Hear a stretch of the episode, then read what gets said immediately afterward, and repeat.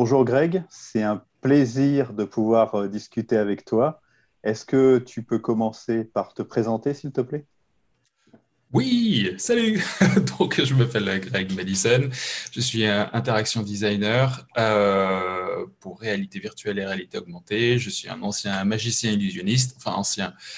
J'utilise toujours des trucs euh, d'illusionniste dans, dans, tous mes designs. Et c'est d'ailleurs peut-être aussi ce qui fait ma spécificité, c'est que je base essentiellement tout mon design thinking au travers du prisme de, de l'illusion et de la perception. Aujourd'hui, je travaille chez Unity, enfin Unity Labs, qui est donc le moteur de 3D, un des plus utilisés pour tout ce qui est réalité virtuelle et réalité augmentée. Euh, et mon rôle, essentiellement, c'est de faire de la recherche sur les usages, essayer de comprendre où les technologies vont euh, et bien sûr euh, créer des prototypes parce que l'essentiel de, mon travail, c'est d'essayer d'être inspirationnel pour les développeurs qui n'ont pas forcément le temps de s'amuser à développer eux-mêmes des, bah, concepts. Et à partir de là, il y a une sorte d'évangélisation interne pour eux aussi, qui puissent comprendre quels sont les usages, euh, les, freins euh, psychologiques et euh, tout ce qui est, tout, ce dont ils n'ont pas le temps, c'est pas très français, pour, pouvoir penser à, faire mieux leur travail. My God. Et tu es donc à San Francisco Ouais, je suis à San Francisco. Alors, autant c'était fantastique juste avant la pandémie parce que tout l'écosystème, il est clairement là. Tu vois, quand tu as des meet-up, tu, tu as tous les, euh, les investisseurs, les gens qui comptent, euh, qui sont. Euh, j'habite à deux pas du Microsoft Reactor. Et c'est là où il y a la plupart des, des meet-up faits bah, déjà par, Microsoft, évidemment, parce que tu sais, il y a leur studio d'enregistrement 360 pour faire les hologrammes. Et là, tu vas rencontrer les Matt Menisque, tu vas rencontrer les Tipatat, enfin, tu rencontres tout le monde. Et donc, c'est super facile de parler.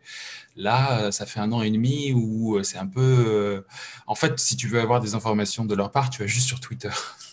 tu pourrais être n'importe où ailleurs. C'est un, un, autre concept, ouais. Alors, on voulait... Euh, alors, toute l'équipe Era Pro, et moi aussi d'ailleurs, hein, en particulier, euh, je voulais qu'on puisse prendre un temps pour discuter d'un point euh, que tu avais déjà abordé avec nous il y a quelques années. On a revu en 2014, tu nous parlais de la façon de, je vais le résumer, hein, digitaliser le monde, en tout cas faire le lien entre le monde réel et un, monde virtuel, une métacouche, quelque chose que, que tu appelais toi l'égosphère.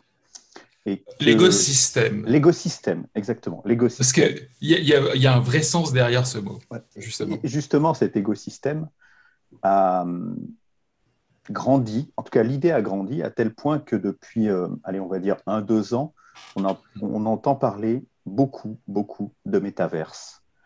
Euh, côté plutôt réalité virtuelle, d'AR Cloud, plutôt côté réalité augmentée, euh, avec des liens entre les deux, hein, forcément, parce qu'on on, on adorerait relier ce qui est réel et ce qui l'est moins. Est-ce que tu peux déjà toi, nous donner un point de définition de ces concepts-là, en tout cas ta vision de ces concepts? Là, j'entends. Euh, tu, connais Aurélien Fache? Oui.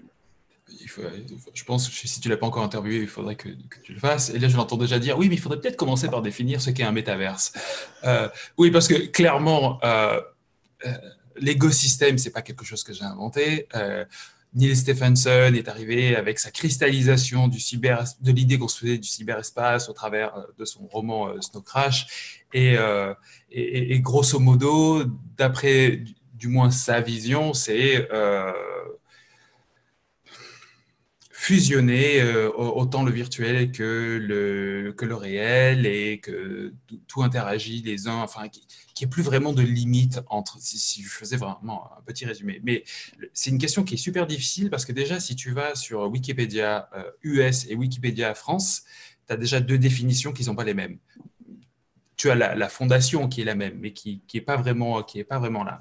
Et, euh, et donc, pour en revenir à la définition, je pense, qui, est en ce moment du métaverse, c'est plutôt quelque chose qui est vraiment business et on va appeler un métaverse euh, Fortnite, par exemple Roblox, ou en, fait, nous, ce qu'on appelait des MMORPG ou tu vois, des, connexions en ligne. Donc, en ce moment, la, définition de métavers, ça va être plutôt comment monétiser les mondes virtuels massivement online. Voilà, c'est essentiellement ça. Moi, dans, mon, principe d'écosystème, c'était clairement l'Air Cloud. Euh, comme il est défini aujourd'hui. Sauf que euh, là où je vais un peu plus loin, c'est qu'il y a tout un système de, layers qui est simplifié au maximum à trois, parce que d'autres sont déjà venus avec des concepts de layers, même d'ailleurs Magic Leap a son propre Magic Verse. Euh, sauf que en, termes de design, si on veut résoudre la vraie problématique de tous ces mondes-là, c'est la discoverability, parce qu'on parle de quelque chose de purement virtuel. Et donc, comment tu fais pour trouver ce contenu? Si on commence à avoir plein de métavers, si on commence à avoir plein de réalités, on va avoir les mêmes problématiques qu'avec la réalité augmentée, qui est, ah bah, OK, tu as un téléphone dans la main, mais maintenant, où est le contenu? Il faut que je télécharge une application pour chaque contenu qui est à l'extérieur. Donc, mon système d'écosystème, c'était essentiellement de dire que euh, la vraie singularité, elle ne va pas être celle de l'homme en priorité, mais celle de la Terre. On va en quelque sorte créer un, un, ego à la Terre, donc une, conscience du, numérique, euh, comment la Terre ressent euh, tous ces, les, nerfs, parce que pour moi, c'est ça, le, système digital, Internet, tout ça, ce sont les nerfs de la Terre qui fait qu'elle va pouvoir sentir les choses, euh, où sont les utilisateurs, si on, le réduit euh, vraiment euh, à l'aspect utilisateur humain, mais ça va être aussi où sont les objets, qu'est-ce qui se passe, que ce soit la météo, tout est relié. Voilà.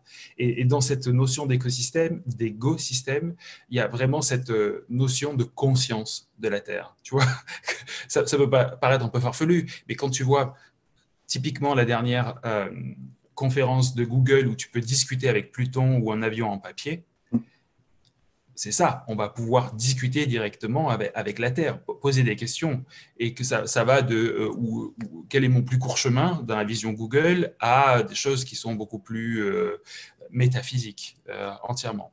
Donc, euh, je crois que je me suis un peu perdu dans la question, qui était la définition d'écosystème. Euh, voilà, c'était ça. C'était grosso modo euh, l'air cloud d'aujourd'hui, mais avec vraiment cette notion de singularité pour, pour la Terre, presque de conscience.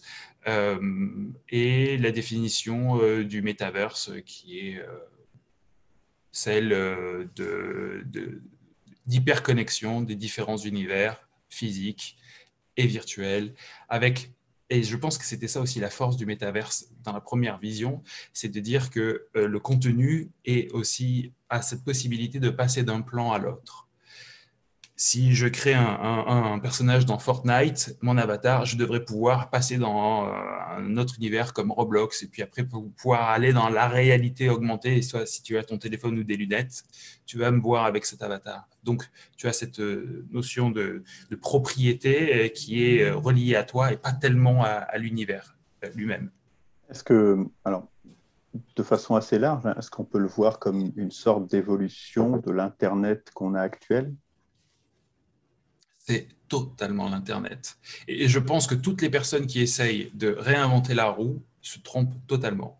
Si tu as une question à te poser, qu'est-ce qui va marcher, qu'est-ce qui va pas marcher, quels sont les protocoles, quel est le système euh, que, l'on doit... Euh, bah, en fait, il, faut juste regarder en arrière et réutiliser les, les concepts du web que l'on a et qui sont maintenant quand même fonctionnent quand même assez bien et les spatialiser et les mettre en 3D.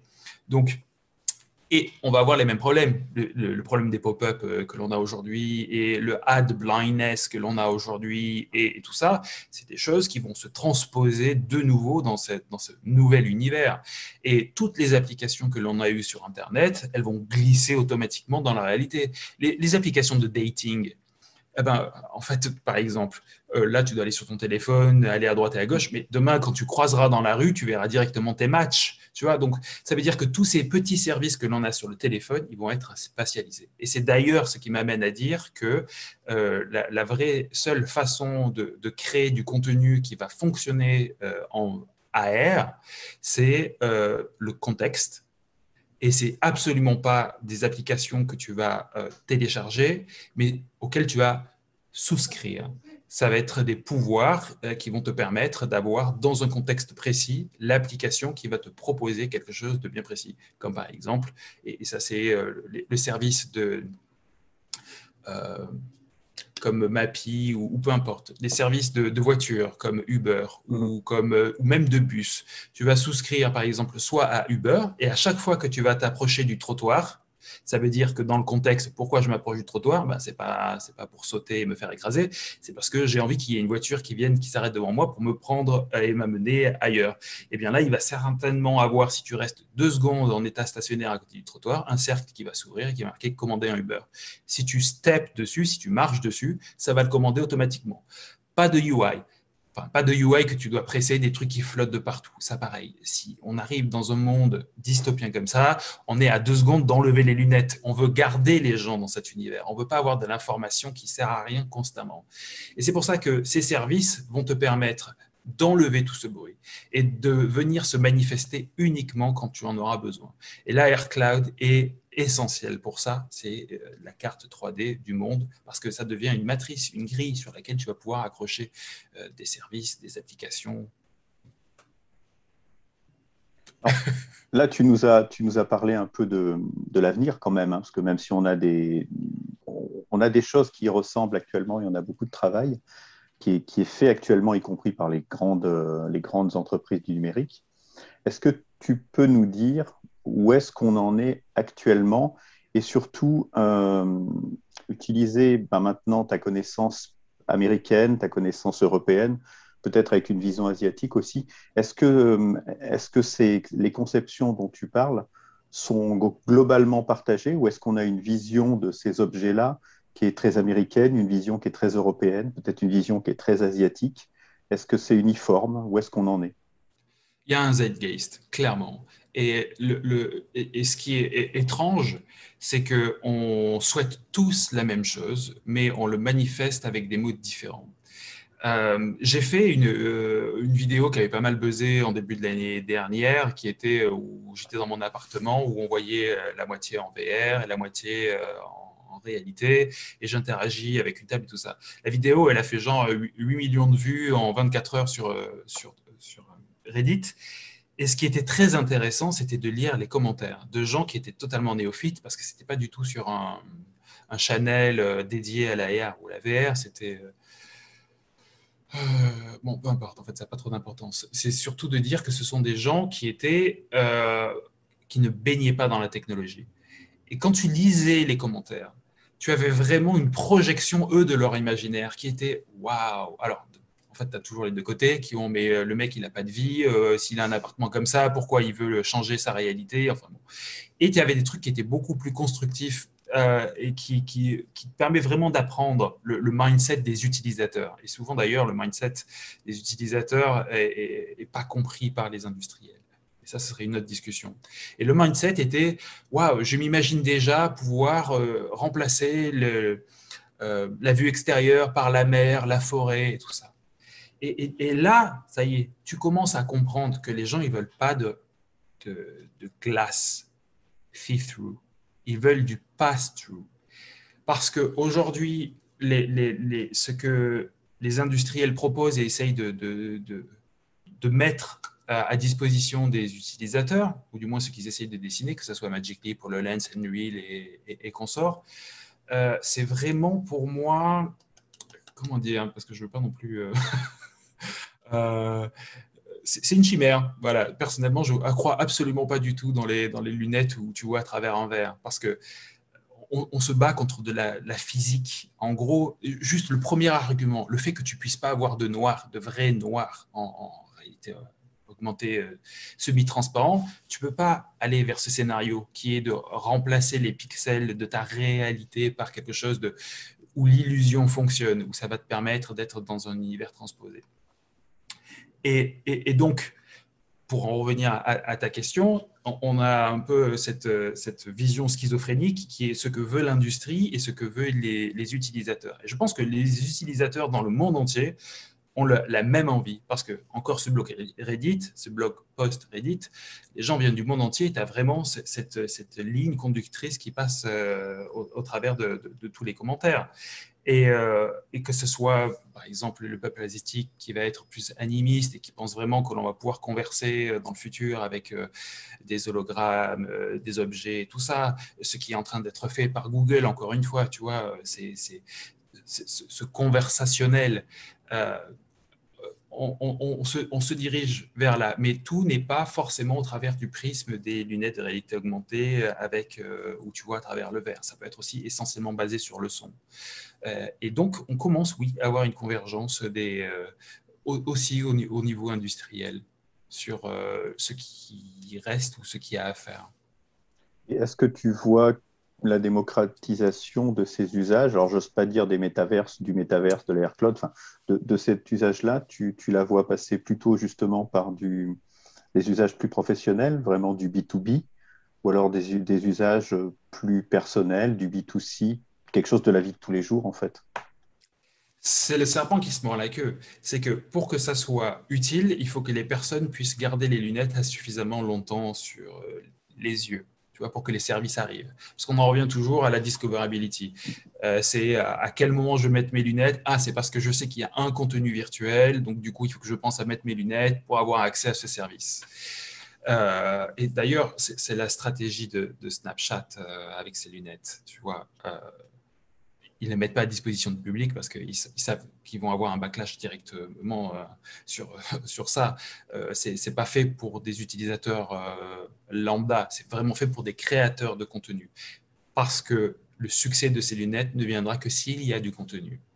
Et donc là, pour l'instant, qui crée du contenu, ce n'est pas les développeurs. Les développeurs, ils doivent mettre de la nourriture sur la table, ils codent des systèmes pour les SS2I et pour voilà ils sont pas tournés vers, le, vers la, la VR parce que personne ne paye pour ça en, fait. Et si tu payes, ça va être des, des, prototypes wow effect, mais ça ne rend pas service euh, aux gens. Il en faudrait une multitude pour que les gens commencent réellement à utiliser ça. Mais pour pouvoir réellement utiliser ça, il faudrait des devices. Voilà. Snapchat, euh, eux, ils le prennent à l'envers. Ils se disent, on a déjà une base d'utilisateurs qui utilisent aujourd'hui le, le plus de réalité augmentée ben, c'est les gens avec des filtres, tout simplement. Mais c'est ça qui est important de comprendre, c'est que je pense que dans ce secteur, personne, personne ne peut craquer le code, peut arriver avec une application dont le focus, dont la matière première, c'est de la réalité augmentée. C'est seulement un component, un tool. Tu vois, c'est comme le clavier dans ton, dans ton application. À un moment, tu vas en avoir besoin, mais elle est pas, il n'est pas constamment là. Et euh, je perds souvent le fil avec les questions. je crois qu'il faudrait que je les note. Non, non, mais tu, peux continuer. Hein. C'était le B2B, B2C. En fait, on est entre les deux. Enfin, si, tu, si je t'entends bien, on, essaye de trouver la voie un peu, un peu médiane parce qu'on ne peut pas vraiment attaquer l'un, pas vraiment attaquer l'autre, en tout cas, sauf sur des usages ultra particuliers. Mais s'il s'agit de le mettre partout, là, ça devient beaucoup plus compliqué. C'est super bien résumé. Et généralement, quand j'essaye d'expliquer ça, le B2C, B2B et euh, les devices aussi, je, parle de la combinaison de plongée. C'est-à-dire que la majorité des gens, pour, pour, avoir une expérience de nage sympathique, ils vont aller à la piscine et ils sont prêts juste à enfiler un maillot. Tu vois? Et après, tu as des usages beaucoup plus professionnels en industrie, sur les, là où tu vas carrément mettre le casque, les lunettes de plongée, par exemple, mais aussi sur un chantier, là, tu es presque obligé de porter les lunettes. Mais ce que l'on propose aujourd'hui en expérience AR, c'est un pédiluve. Les gens ne sont pas prêts à mettre une combinaison de plongée juste pour, tu vois, pour s'amuser dans un pédiluve. Donc, mm. le match ne se fait pas encore. Il faut énormément de contenu. Il faut un océan de possibilités pour que les gens soient à même de se dire, OK, je vais euh, mettre tout l'attirail pour pouvoir vraiment utiliser euh, toute cette matière digitale. Mais le contenu n'existe pas. Donc, d'un côté, tu as les professionnels qui vont utiliser des appareils un peu exotiques. Quand je dis exotiques, c'est-à-dire que les HoloLens, il n'y en a pas partout dans la nature, mais ils sont prêts à, les acheter, à acheter. C'est les boîtes qui vont acheter ça plutôt pour leurs employés. Ils vont développer peut-être deux, trois applications qui sont vraiment très précises et qui font uniquement une, une, seule chose. Et voilà, tu le mets pour faire ça, cette tâche, et tu l'enlèves. Et euh, donc, tant qu'on n'aura pas des appareils qui pourront être, qui vont marcher dans la durée, qui seront au-delà de l'hologramme, parce que pour moi, je, je pense que c'est c'est pas ce que les gens veulent. Ils veulent pas un truc semi-transparent. Quand tu travailles avec une équipe distante, tu veux pas avoir quand tu fais du télétravail, pardon, et que tu vas euh, virtualiser des écrans en face de toi, ce que tout le monde veut, plus ou moins, euh, tu ne veux pas voir à travers les gens qui passent derrière et tout ça, tu vois. Et je pense qu'on est aussi d'ailleurs, euh, malheureusement, on a des biais cognitifs qui ont été implantés par toute la sci-fi que l'on voit dans les euh, Marvel et compagnie, avec des interfaces qui flottent de partout. Évidemment, ils sont obligés de le faire. Tu payes pour avoir des effets spéciaux, donc ils vont en mettre de partout sur ton écran. Sauf que l'utilisateur n'en a pas besoin. Fais une pause sur n'importe quel écran de UI que tu vas voir dans les films, il n'y a rien qui sert et rien n'est incompréhensible. Et alors, juste pour revenir sur ce que tu as dit, euh, sur ce que tu as dit avant, je voudrais te poser la question du, du 1 et du plusieurs. Euh, pour, que, pour que ça se développe, en tout cas de la façon dont toi tu vois le développement, est-ce qu'on est sur un métaverse ou des métaverses, un AR cloud, des AR cloud? Est-ce qu'il y a une condition nécessaire pour que ça se développe? Aujourd'hui, on est sur plusieurs. Hein. tu l'as dit très clairement. Euh, n'importe quoi est métaverse de toute façon. N'importe quel jeu est métaverse. Je fais un Call of Duty, c'est métaverse. Machin, c'est métaverse. On fait un loto ensemble, c'est métaverse. J'ai l'impression maintenant. Donc c'est vraiment étrange. Boom est un métaverse quand tu parce que ça permet de connecter deux, entités physiques. Bah, là, regarde, on est dans la même sphère de discussion alors qu'on est à assez loin, de l'autre. Dans ce cas, alors, c'est quoi, quoi l'évolution? C'est de plusieurs qui devient un. C'est toujours plusieurs parce que de toute façon, et pour quelques années encore, les choses sont avec les grandes entreprises, on aura des, des silos verticaux avec des monétisations verticales et qu'il bah, n'y a rien d'autre à faire, c'est quoi, quoi l'évolution? Bah, tu te souviens, c'était quasiment l'introduction. Quand on se pose ce genre de questions, il faut juste voir ce qui a été fait avec Internet. Et si tu te souviens, Internet, les caramels, les, euh, euh, les, les, les chat space, enfin, c'était dingue. Mais c'était. Attends, il faut quand même se remettre dans un contexte. C'était une époque où tu avais des magazines papier qui sortaient euh, en kiosque pour te donner les adresses Internet pour, aller, pour accéder à des sites. Parce que Google n'existait pas encore. Donc, voilà, et c'est l'état actuel de, l'AR. On a des, applications de réalité augmentée qui sont contenues dans des exécutables et qui sont dispersées. Et impossible de les relier à, à l'utilisateur au moment où il en a besoin.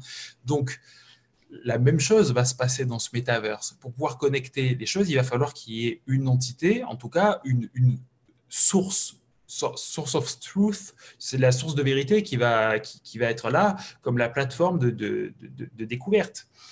Et c'est d'ailleurs ce que, ce que je, dont je parlais dans l'article euh, dont tu faisais référence tout à l'heure, qui est donc l'écosystème à trois couches, euh, qui est la couche première, c'est la couche 0, parce qu'elle représente la, Terre, qui est la source infalsifiable de données, et qui est comme les adresses physiques. Chaque pixel de réalité est une adresse euh, de GPS, en quelque sorte, c'est une, ligne de chiffres.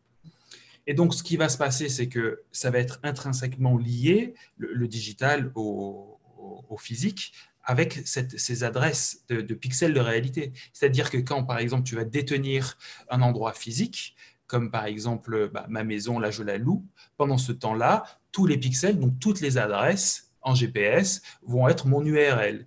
Et donc tout ça m'appartient comme une adresse euh, euh RA Pro, voilà. Et dans ce domaine-là, physique, tu peux créer le contenu que tu veux. Donc, d'un côté, tu as la source de vérité. Après, tu as les adresses physiques dans lesquelles tu peux contenir de l'information, mais des augmentations. Et après, tu as l'utilisateur, lui, qui peut subscrire à ce que tu as, toi, créé. Et donc, on a, on a, déjà, ça permet d'aller, tu sais, ce fameux problème qui est, oui, mais dans un futur où tu as différentes réalités, je suis McDonald's euh, et j'ai envie de créer une publicité au-dessus de Burger King, euh, qu'est-ce qui m'en empêche? Ben, ça, ça t'en empêcherait. Tu ne détiens pas l'endroit physique. Donc, ce que tu ne peux pas faire dans la réalité, tu ne peux pas le faire dans l'irréalité. Euh, et, et, donc, il faut pour ça une seule source de vérité, quelque chose qui, le, point de départ pour tout, voilà, pour pouvoir découvrir les applications, pour pouvoir gérer euh, les acquis numériques. Et après, toi, dans ta troisième, dans ta deuxième couche, parce que la zéro, c'est la couche où rien ne se passe, c'est la copie. La deuxième, c'est euh, l'espace physique la grille, et la première, et la deuxième, c'est toi, le contenu que tu crées, ou du moins que tu agrèges sur ta propre réalité. Euh, si, si, on n'a pas ces systèmes, on va déjà aller plein de problèmes qui sont légaux. Voilà. Deuxièmement, c'est la discoverabilité, encore une fois, parce qu'on a déjà eu ce problème avec les sites Internet auparavant, on a toujours ce problème avec la réalité augmentée. Et, euh, à chaque fois, je perds le fil de mes pensées. Ah, après, c'est intéressant, le parallèle que tu fais avec le début de l'Internet, c'est vraiment intéressant. Donc, si je, vais prendre mon côté un peu méchant maintenant, euh, tu, as une vision, euh, as une vision très intéressante qui est un peu celle de Tim Berners-Lee au début de l'Internet. Euh, il se trouve que cette vision a engendré Facebook et Google après, qui ne sont pas les plateformes les plus ouvertes qu'on puisse imaginer. Donc, est-ce que, encore une fois, est-ce que ça veut dire que cette vision d'un, on va l'appeler métaverse, hein, et on va tout mettre dedans avec AirCloud et tout, cette vision du métaverse peut commencer de façon très ouverte avec ce que tu as dit, peut-être avec euh, tes adresses physiques ressemblent beaucoup à des URL hein, finalement. Elles mais c'est ça. C'est une URI, enfin je ne sais plus comment c'est ça, URI, euh, Universal euh, Resource Locator. Donc c'est déjà, je crois que c'est déjà même normé par le World Wide Web. Donc ça c'est bien, mais on commence comme ça. Et puis peut-être par des effets de découverte, comme tu dis, est-ce que ça va continuer comme ça ou est-ce qu'on va se retrouver dans les 20 ans après, 20 hein, ans après le début du, Web 2, 30 ans ou 40 ans après le début de l'Internet, on se retrouve encore une fois avec des grands royaumes, des silos, qu'on appelle aujourd'hui des plateformes, et qui n'ont pas une envie débordante de, de, lâcher son client pour qu'il aille chez le voisin. Mm-hmm. Bonne question bah, je, crois que c'est toujours euh, pour pouvoir euh, faire ce genre de prédiction, il faut regarder ce qui se passe en arrière. Tu l'as très bien dit, on a déjà eu et ça, continuera. Aujourd'hui, c'est quoi la stratégie de Facebook? Ils ont compris que Apple détient ses clients parce que en fait, les clients détiennent le device. Et donc, ils sont, euh, oui, ils sont captifs de, l'univers Apple parce que le point de connexion, c'est le device il se passera la même chose avec Facebook. Et là, Facebook, s'ils investissent, attends, juste prenons conscience de ce chiffre. Ils ont dépensé 5 milliards en recherche et développement en Q1 de cette année pour le AR-VR. Euh, je, pense qu'ils ont quand même une certitude, tu vois. Ils, savent que la valeur, elle est essentiellement euh, là, c'est la plateforme de demain, et que pour pouvoir extraire cette valeur, il faut que les gens passent par le device. Parce que sinon, s'ils passent par les tuyaux de Apple, ils doivent euh, reverser des royalties, euh, ils ne contrôlent pas tout, ils ne peuvent pas faire tout ce qu'ils veulent. Cependant, je, pense que le seul, la, seule euh, chose de bien dans, le pire, c'est qu'on a des alternatives quelque part. C'est-à-dire que entre, tu vas voir un Apple qui, va, qui est en train d'essayer de, de, de moins, comment dire, euh, de moins mettre de pub, de garder de la privacy, du opt-out pour, pour tout ce qui est tracking et tout ça. Tu vois et donc finalement, le, choix qui va se poser, c'est est-ce que tu es assez riche pour te payer un écosystème où euh, tu es euh, en sécurité et personne ne te regarde, ou est-ce que tu vas aller vers quelque chose qui est abordable, mais tu vends plus ou moins ton âme au diable? Mais sauf qu'il y a un moment où, de toutes les manières, il va falloir que Facebook s'aligne aussi là-dessus. Parce qu'aujourd'hui, s'ils se font énormément d'argent, euh, Facebook, c'est essentiellement par rapport au capitalisme de la pub, de la publicité. Mais euh, ça ne durera pas, enfin, ça durera jusqu'à. Il reste des, ressources que l'on peut exploiter à transformer en des produits pour en faire des publicités, tu vois. Donc il y a un moment où il va falloir qu'ils shiftent aussi leur, euh, leur revenu.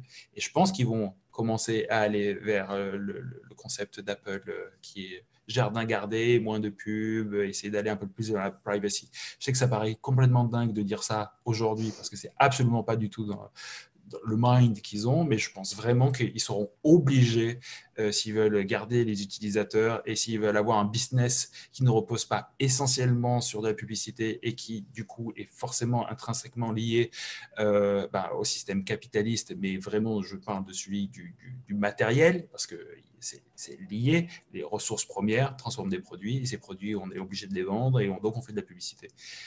Si, euh, raisons euh, qui sont essentiellement écologiques, euh, ça, ça s'effondre, les revenus publicitaires s'effondrent et Facebook s'effondrerait. Je pense que le shift qu'ils sont en train de faire, c'est parce qu'ils ont une totale conscience de ça. Est-ce que tu vois euh, peut-être d'autres points de vigilance, d'autres points, en tout cas à garder en tête dans l'évolution et dans la, diffusion de, ce métaverse? Alors des, des, points de transformation de droit, de transformation d'usage de la data, euh, on parle beaucoup d'éthique en ce moment, euh, mais c'est relié à tous ces points-là. Qu'est-ce qui, qui, pourrait faire évoluer la donne dans les, dans les mois, les années qui viennent? J'ose plus faire, plus faire de prédictions en temps parce que je me plante régulièrement. Donc... Euh. On se plante, c'est souvent, on se plante sur les, sur les timings, c'est ce qu'on disait. Mais on a des, ressentis qui restent quand même généralement assez justes, tu vois. Je voudrais aussi que tu, que tu me donnes ton point de vue sur l'identité dans ces choses-là. Hein, quelque chose qui est très intéressant, tu en as parlé à, à, travers tes, discussions, l'identité de la personne. On va oublier un petit peu tout ce qui est objet, lieu, etc. Mais si on va dans un métaverse, qui soit de la réalité virtuelle ou de la réalité augmentée, on y apporte une identité. Euh, ça va être quoi cette identité? Est-ce qu'elle va t'appartenir? qui, est très très difficile parce que euh, comme dans la réalité, parfois tu as envie d'être anonyme, parce que par exemple tu vas à une soirée, tu as envie de discuter avec personne, tu as juste envie de, voilà, d'être dans l'ambiance, de profiter du moment. Et il y en a où tu vas vouloir socialiser comme à un meet-up et tout ça.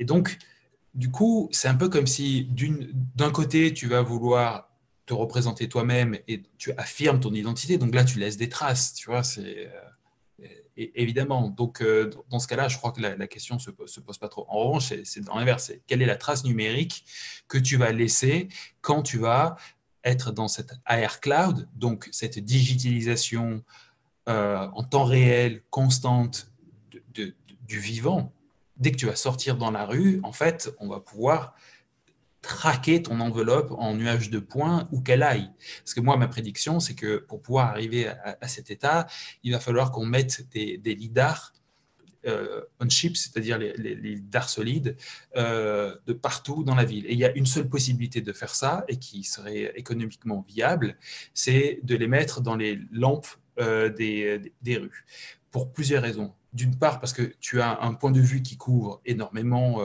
la rue. Deuxièmement, tu as une source d'alimentation. Et troisièmement, ça permet de faire un réseau, euh, un pico réseau pour tout ce qui est 5G, 6G et tout ça.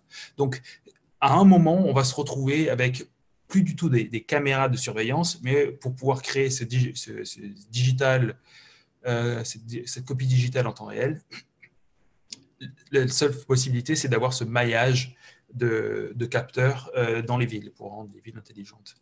Donc là, tu vas me dire, OK, ça veut dire que tu vas pouvoir traquer absolument chaque personne du moment où elle sort de chez elle, elle va au magasin, elle rentre.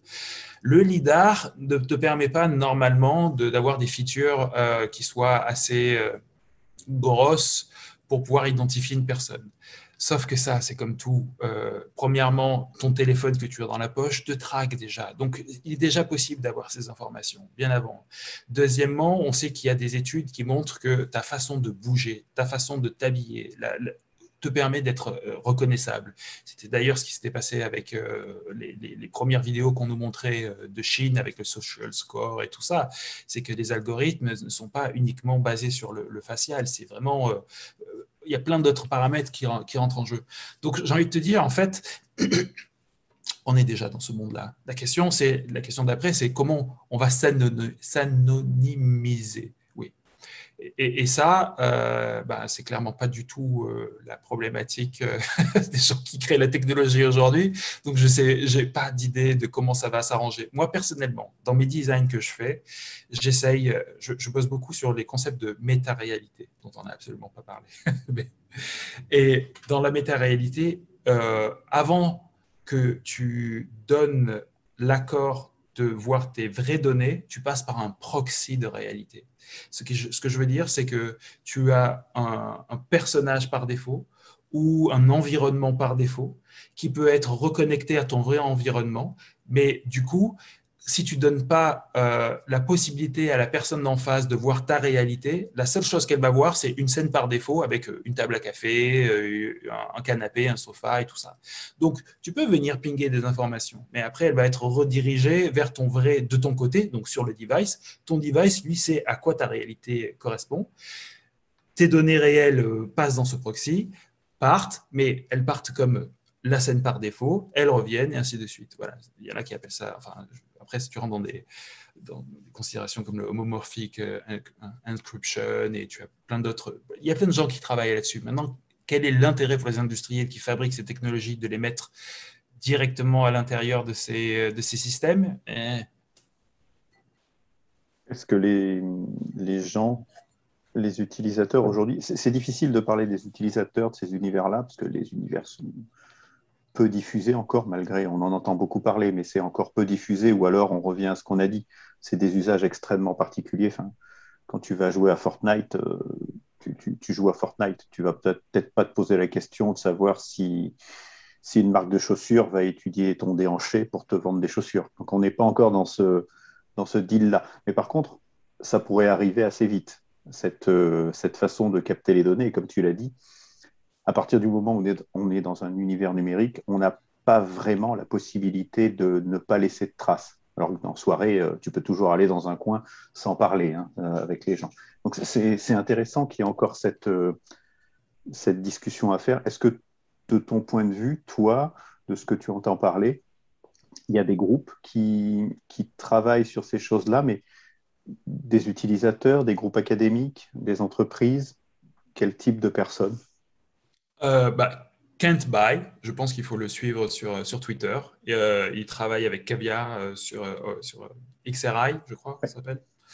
Voilà, donc oui, il y a des choses qui se font et elle arrive à, faire bouger, enfin, elle fait bouger des montagnes. Hein.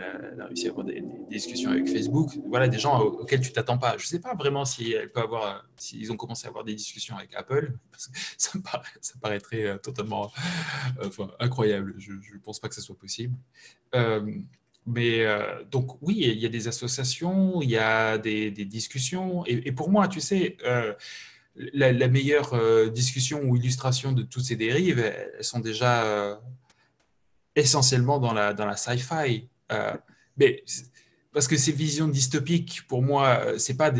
Je pense pas que c'est des, des, des, gens qui se disent ah c'est un univers souhaitable. Non, c'est juste des, warnings, des tu vois, c'est de dire voilà ce qui peut se passer et clairement, euh, ça, devrait ouvrir euh, aux discussions.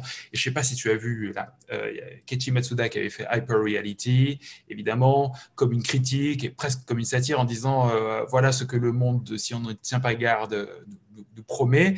Et là, il y a un opérateur en Asie qui, qui, a, qui a quasiment recopié plan par plan et qui dit ça, c'est ce qu'on va vous proposer grâce à la 5G et tout ça. Non, non, non, c'est pas ce que les gens déjà veulent, mais en plus, mais je me dis, enfin, il y, a des gens quand même qui sont payés, euh, qui, font des réunions et qui se disent en voyant ça, oh, waouh, les gens vont apprécier, ils vont se dire qu'on est super euh, avant-gardiste. Euh, non. La 5G, c'est un, un, sujet vraiment intéressant, peut-être un peu particulier, parce que quand tu discutes. Quand, quand, tu discutes de 5G, tu sens que les personnes qui ont envie de monter les réseaux ont d'abord besoin de la vendre. Et donc, euh, parfois, les cas d'usage euh, montrés sont, euh, bon, peut-être pas des plus, des plus intelligents. J'ai vu beaucoup d'exemples où, en fait, les gens m'expliquaient que c'était formidable. Et ce qu'ils me montraient, c'est ce qu'on fait actuellement. Oui. Donc, c'est vrai que c'est un peu dur de dire Salut les gars, changez votre réseau, changez votre téléphone, changez tout, on va faire la même chose que maintenant. Ah ouais, c'est ça. Bon. C'est un concept. Hein. Je voudrais qu'on revienne, pour terminer, si tu veux bien, sur quelque chose plus proche de chez toi. Euh, tu, es à San Francisco. Euh, tu as dit, hein, il y a des, meet-ups, il y en avait en tout cas. Euh, comment, comment le milieu plutôt investisseur voit cette évolution-là. Alors, tu as parlé de Facebook, hein, il y a des grandes entreprises qui investissent massivement, ça, il n'y a pas de, a pas de souci, mais le milieu des investisseurs voit ça comment? C'est quoi les, les tendances? C'est compris? C'est financé? Bah, euh, Tu as les des investisseurs euh, que l'on connaît dans ce monde-là, comme Tipatat, par exemple, qui a investi sur Beat Saber, il comprend parfaitement, c'est un utilisateur. Donc, tu vois, c'est pas un opportuniste euh, mm. businessman, c'est un mec qui est euh, un utilisateur en premier. Et donc, c'est pour ça qu'il fait des choix avec son cœur sur des technologies. Et donc, il fait des choix éclairés. Après, tu as l'investisseur qui est tout à fait normal et qui, lui, entend surtout parler de chiffres et euh, ce qui s'est essentiellement passé euh, comme discussion, c'est euh, des choses qui, se, qui tournent autour du concept de métaverse tel qu'on le définit là, là, depuis la pandémie, qui sont les Roblox et compagnie. Mm. Parce qu'ils voient que la valeur que tu peux avoir dans, ce, dans ces univers est celle qui a été perdue dans les événements physiques. Et les discussions ont été essentiellement et complètement tournées vers comment on peut récupérer euh, les spectateurs des salles de concert, euh, euh, des, événements sportifs. voilà, parce que cet argent-là, il, ne tourne plus, clairement, il doit être bien quelque part. Ah bah, il y a des jeux vidéo qui sont une, porte ouverte vers ces clients-là et ils ont investi. Sauf que il y a, des effets de, bord dans cette vision. Par exemple, je crois que euh, dans Fortnite, quand, euh, c'est ce qui avait un peu tout déclenché, quand Trevor Scott Davis avait fait son concert, il y a eu 11 euh, millions de vues. Mais ce qui n'était pas dit, c'est qu'il il y a 80 millions d'utilisateurs en général par mois, tu vois. Et s'il y a 11 millions de personnes qui l'ont vu, c'est presque par opportunisme tu joues, bim, tu as un concert à côté, bah ouais, tu le vois. Donc voilà, c'est ça. Et après, tu as la communication sur la communication et tout ça, mais c'est des, des one-shot. Euh, donc, ça, ça a ouvert les, portes des, des, des porte-monnaies, évidemment, parce que forcément, tu as plein de MeToo qui sont arrivés en disant Oui, mais nous, on a une solution euh, qui fait euh, de, la connexion entre les gens et on peut l'étendre au concert, regarder, et voilà. Donc, les, conversations euh, des VC étaient essentiellement tournées vers euh, comment quel est le, prochain métaverse qui va permettre de faire de, l'argent, retour sur investissement rapide. Pour terminer, je vais te demander de faire un peu de prospective hein, quand même, hein, sinon ce serait pas rigolo. Donc, euh, alors, on, prend 10 ans, j'aime bien, c'est pas trop proche, c'est pas trop loin, mais on est en 2031 le métaverse en est où? Les utilisations en sont où? Comment tu vois ça dans 10 ans? Euh, En fait, c'est tricky. Je suis désolé, hein, c'est la plus dure. Hein. Si je t'avais dit dans 100 ans, tu aurais pu te lâcher. Si tu t'avais dit dans un mois, tu aurais dit j'en sais rien. Ah non, mais pas carrément pas, carrément pas. Parce qu'en fait, c'est l'inverse. Tu sais, c'est le fameux. Euh, la meilleure façon de prédire le futur, c'est de le faire, grosso modo. Et, je travaille justement sur ces questions parce que c'est clairement mon job, tu vois. Donc, je, te dire ça sans révéler euh, ce que je fais, c'est un peu dur. Mais grosso modo, les grandes lignes, hein, on est d'accord. Les, grandes lignes, c'est que euh, on va clairement vivre dans une époque totalement folle. Ah ben non, en fait, je, je super dans l'article que j'ai fait en 2014, il y a des choses que je décris que je suis en train de faire maintenant. Et c'est mon plan de route. Et c'est donc ces choses que je prédisais et qui ne sont pas arrivées, je suis en train de faire en sorte qu'elles arrivent. je crois que je, voilà, donc ça te permettra de mettre un lien pour que les personnes puissent le lire déjà et de comprendre à l'intérieur peut-être sur quoi je travaille, sachant qu'il y a forcément un rapport avec les vidéos que j'ai mis sur mon YouTube et qui sont euh, mélangées la réalité physique avec la réalité euh, mais la copie conforme. D'ailleurs, c'était rigolo de voir l'industrie se poser la question, mais euh, est-ce que c'est de la réalité augmentée ou c'est de la VR Parce qu'en fait, il a un casque sur les yeux, donc il a un écran devant les yeux.